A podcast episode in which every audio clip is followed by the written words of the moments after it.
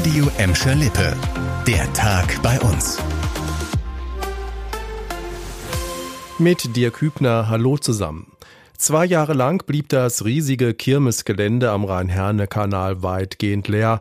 Da, wo immer Anfang August zehn Tage lang Kinder Zuckerwatte aßen, Jugendliche mit der Achterbahn den Rausch der Geschwindigkeit erlebten und Familien auf dem Riesenrad die Aussicht übers halbe Ruhrgebiet bestaunten, war nicht viel mehr als Ödnis. Vorbei. Seit 16 Uhr drehen sich wieder die Karussells, sind die Losbuden wieder geöffnet und der Backfisch schwimmt in der Fritteuse.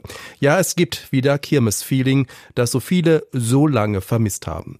Die Kranger Kirmes ist eröffnet, endlich. Rund 500 Schausteller sind auch nach zwei Jahren Corona-Pause wieder dabei, etwas weniger als sonst. Auch da hat Corona Spuren hinterlassen. Rund vier Millionen Besucher werden bis übernächsten Sonntag erwartet, wenn das Wetter mitspielt. Übrigens, erst morgen ist die die offizielle Eröffnung der Kanger Kirmes mit dem traditionellen Fassanstich. Als Gast wird Bundestagspräsidentin Bärbel Baas dabei sein. Wie die Kranger Kirmes gehört natürlich auch Schalke 04 zu den Dingen, die unser Ruhrgebiet ausmachen und liebenswert machen.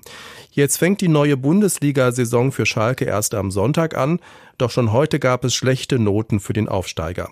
Die Deutsche Umwelthilfe kritisiert den FC Schalke als Umweltsünder. Der Grund, Schalke ist laut Umwelthilfe der einzige Verein in der Bundesliga, der in seinem Stadion noch an Einweggetränkebechern aus Plastik festhält. Annika Bönig mit den Details. Ein Müllberg aus mehr als einer Million Einwegplastikbechern dürfte in der neuen Saison in der Felddienstarena zusammenkommen. Damit rechnet die Deutsche Umwelthilfe.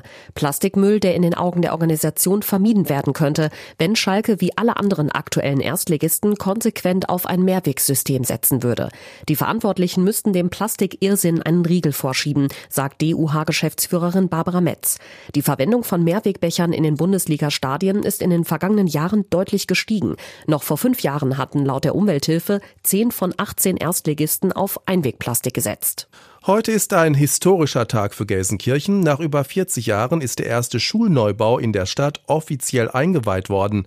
Es ist die neue Grundschule an der Ebersteinstraße in Schalke.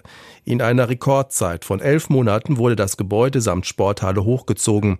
Fertigbauteile haben das möglich gemacht. Gut 22 Millionen Euro hat die neue Schule gekostet.